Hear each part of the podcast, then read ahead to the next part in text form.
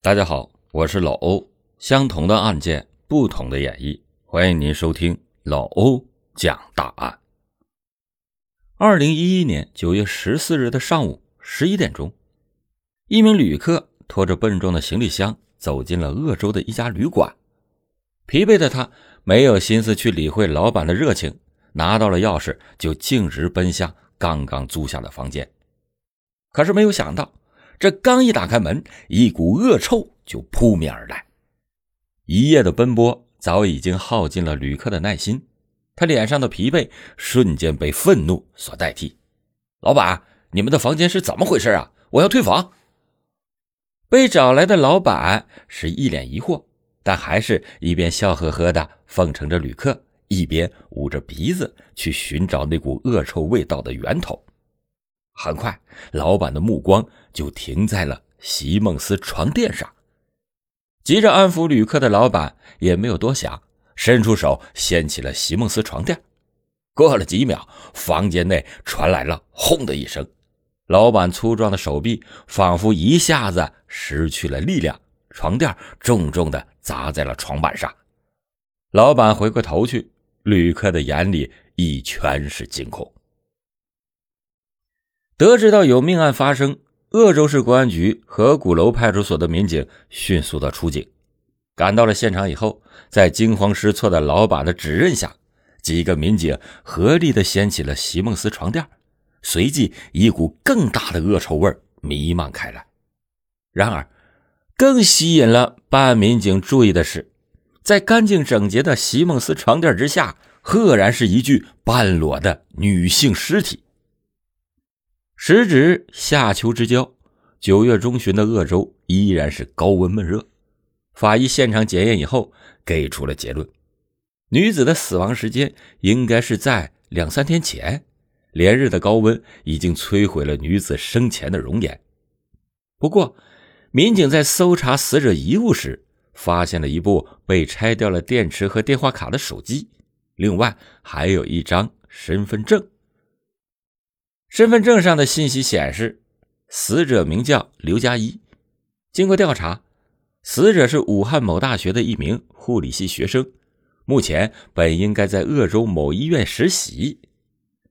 这确定了死者的基本信息以后，民警立刻的对死者的手机进行技术修复，并且找到了死者生前的好友王娜。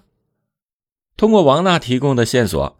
警方在死者的住处找到了一个从西安邮寄来的快递包裹，还有一张死者与一名男性的合照。这名男性名叫李昌月。经过多方的线索综合分析，警方确定李昌月为重要的犯罪嫌疑人，决定迅速的对他进行抓捕。九月二十三日。李昌月在贵州省铜仁市石阡县被警方抓捕归案。在警方的审讯中，李昌月对犯罪事实供认不讳。不过，他说了一句让办案民警大吃一惊的话。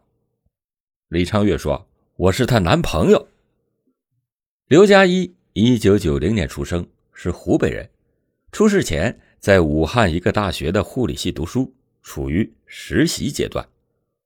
二零一零年，刘佳一刚刚二十岁，和所有正值桃李之年的女孩子一样，刘佳一样貌靓丽、活泼外向，身上有独特的青春气息，在校内很受欢迎，赢得了不少男同学的追求。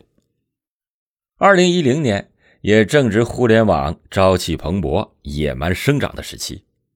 厌倦了身边千篇一律、多少年来没有变过枯燥生活的少男少女们，都喜欢在互联网上冲浪，在网上寻找那份现实生活中缺少的新鲜与刺激。刘佳一当然也不例外，他在网上认识了一名来自北京某大学的男生，名叫张翔。和刘佳一一样，张翔也是一名大三的学生。经历了高中长期的学习压力，带着青年男女们对爱情的美好向往，还有互联网的独特加成，刘佳一和张翔很快聊得火热，也顺理成章的谈起了恋爱。不过，异地恋终究是异地恋。青年男女虽然厌倦身边千篇一律的生活，但对于充满陌生的大城市，心中终究还是本能的抗拒。即使是男女朋友的家乡，也不例外。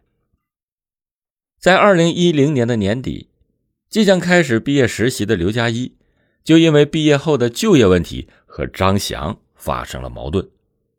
张翔和刘佳一都不愿意离开自己习惯的城市，试图想让对方。迁就自己，当然两个人互不相让，最后吵得不可开交。二零一零年十二月二十五号，这天是圣诞节，刘佳一订了来北京的车票，和张翔线下见面，想在这个美好的节日解开自己和男朋友之间的矛盾，结果却令人失望。即使是在圣诞节这天，这对年轻的情侣也没有能够解开这个心结。张翔拼命的承诺着，向女孩子许诺，如果他来到北京，自己会有怎样怎样的山盟海誓。刘佳一也像她的男朋友一样认真的承诺着，只是双方都不愿意退让一步。没有结果的争吵耗尽了年轻女孩的耐心，刘佳一最终摔门而去，订了当天的车票，就打算回到武汉，当然只有站票了。当天晚上，刘佳一站在车厢的角落处，回想着自己来时的满心欢喜，还有自己憧憬过无数次和张翔毕业以后的美好生活，眼泪就吧嗒吧嗒的流了下来。一个清纯靓丽的女孩子在车厢的角处潸然泪下，这样的场景很难不让人心生同情，也当然不难让一些社会阅历丰富的人找到。趁虚而入的机会。就在火车路过郑州时，一个和刘佳一年纪相仿的小伙子坐到了他的身边。这个人就是李长月。清纯的女孩子在偷偷的抹眼泪，李长月看在眼里，躁动的荷尔蒙本能的驱使着他去搭讪。李长月鼓起了勇气，试探着问：“你是失恋了吗？”刘佳一默默的点了下头，抹了一下眼泪，抬起头看着李长月。李长月看着眼前眼眶红肿、神情忧伤的女孩子，感觉自己的心仿佛猛地抽动了一下。刘佳一双眼闪烁着泪光的黑色眸子里，有他从来没有见过的星辰。李昌月讷讷的说：“啊，你这么好看，这么漂亮。”你男朋友让你这么伤心，真是不知好歹。他要是知道你这么伤心，一定会后悔的要死。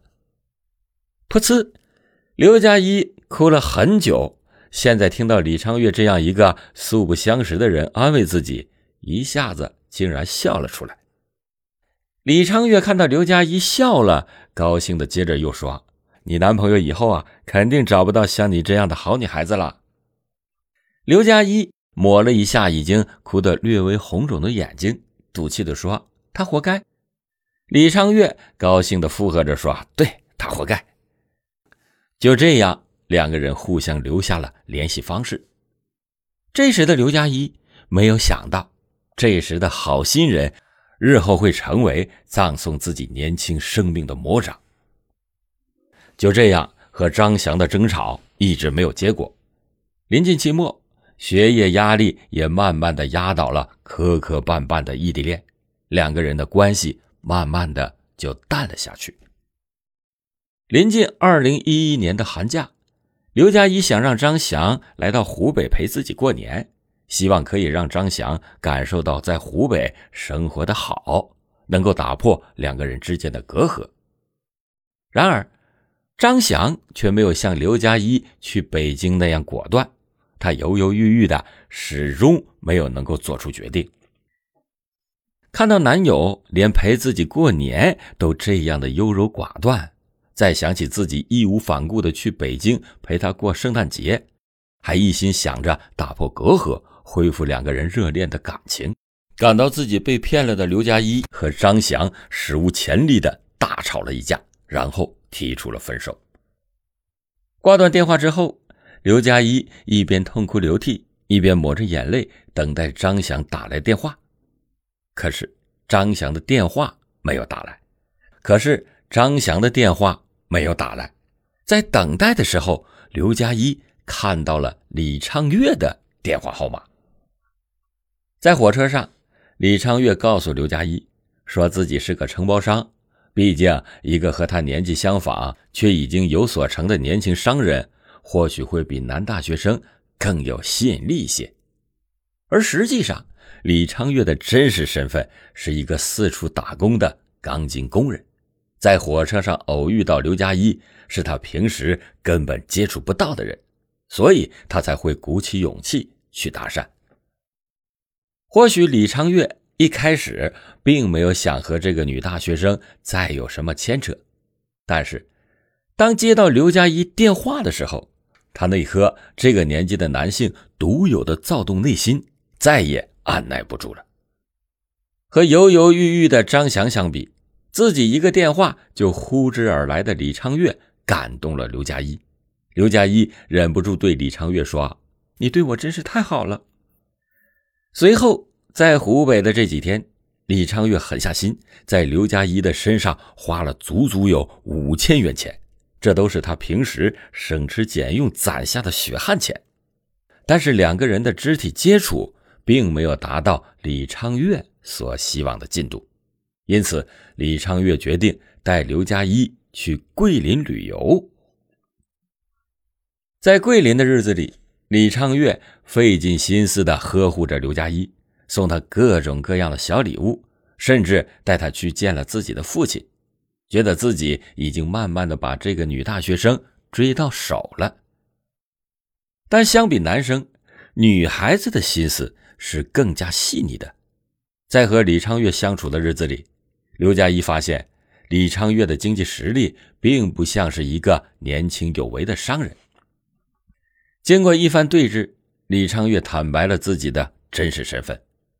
刘佳一虽然生气，但是并没有做出过分的举动，只是选择了告别。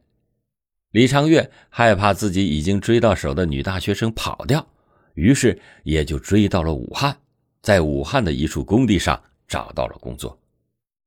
春节期间，刘佳一没有再联系李长月，但是告诉张翔自己找到了新男友，张翔没有相信。不过，在二月十四日的情人节，张翔主动联系了刘佳一，想要和好，并且答应刘佳一自己会到湖北工作。当时，刘佳一是心花怒放。而巧的是，就在这一天，李昌岳也给刘佳一送去了鲜花。开心的刘佳一收下了李昌岳的希望。三月七日，学校安排了刘佳一等一批学生的实习工作。十一日就要出发去鄂州。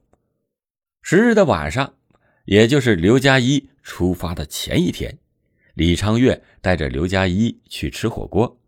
已经和张翔和好的刘佳一想要抓住机会和李昌月说清，但蒙在鼓里的李昌月完全听不懂刘佳一在说什么意思。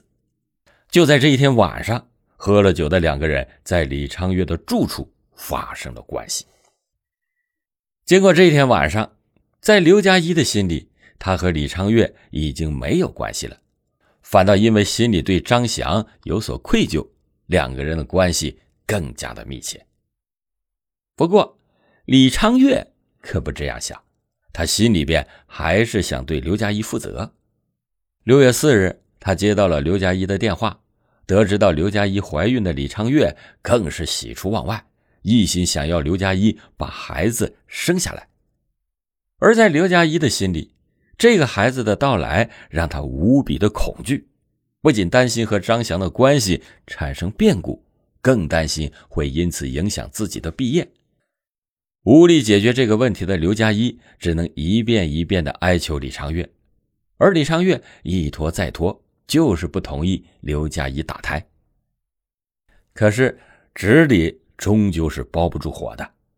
七月十日，来武汉的张翔见到了挺着大肚子的女友，看着眼前憔悴的刘佳一，张翔不忍心再伤害她，决定承担起一个男人的责任。月底，张翔带着刘佳一到北大三附院做了人工流产。八月二十日，回到武汉的刘佳一再次遇到了李昌月，见到刘佳一已经流产，愤怒的李昌月威胁要勒索刘佳一的家里人。刘佳一最终以中秋再陪他一夜和刘昌月达成了妥协。九月十号的这天晚上，刘佳一打算和李昌月在酒店共度最后一晚。第二天凌晨，刘佳一去浴室洗漱，打算把这一段经历就此彻底的摆脱。洗完澡，裹着浴巾的刘佳一走了出来。身上洁白的肌肤被热水烫得有些微微发红，或许是因为嫉妒，或许是因为不甘，也可能是被欲望驱使。这时，李昌月又贴了过来，打算摆脱这段经历的刘佳一非常的反感，伸手想要拒绝李长月。就在这时，张翔打来了电话。过去无数次憧憬的美好未来。就在眼前，刘佳一立刻沉浸在和男友的说笑中，只顾着和张翔规划着他们的未来生活。可是她却忘记了，在身边还有另外一个男人。受到刺激的李长月心里便是越来越不舒服，以为已经追到手的女大学生，现在却要和自己划清界限。短暂拥有过的孩子，也或许已经成为某个科室里的。医疗垃圾，那段他曾经想都不敢想的日子，在短暂的拥有之后，再次的离他而去，所有的一切都成为了泡影。终于，疯狂的嫉妒使他伸出了自己的双手，狠狠的掐住了刘佳一洁白的脖颈。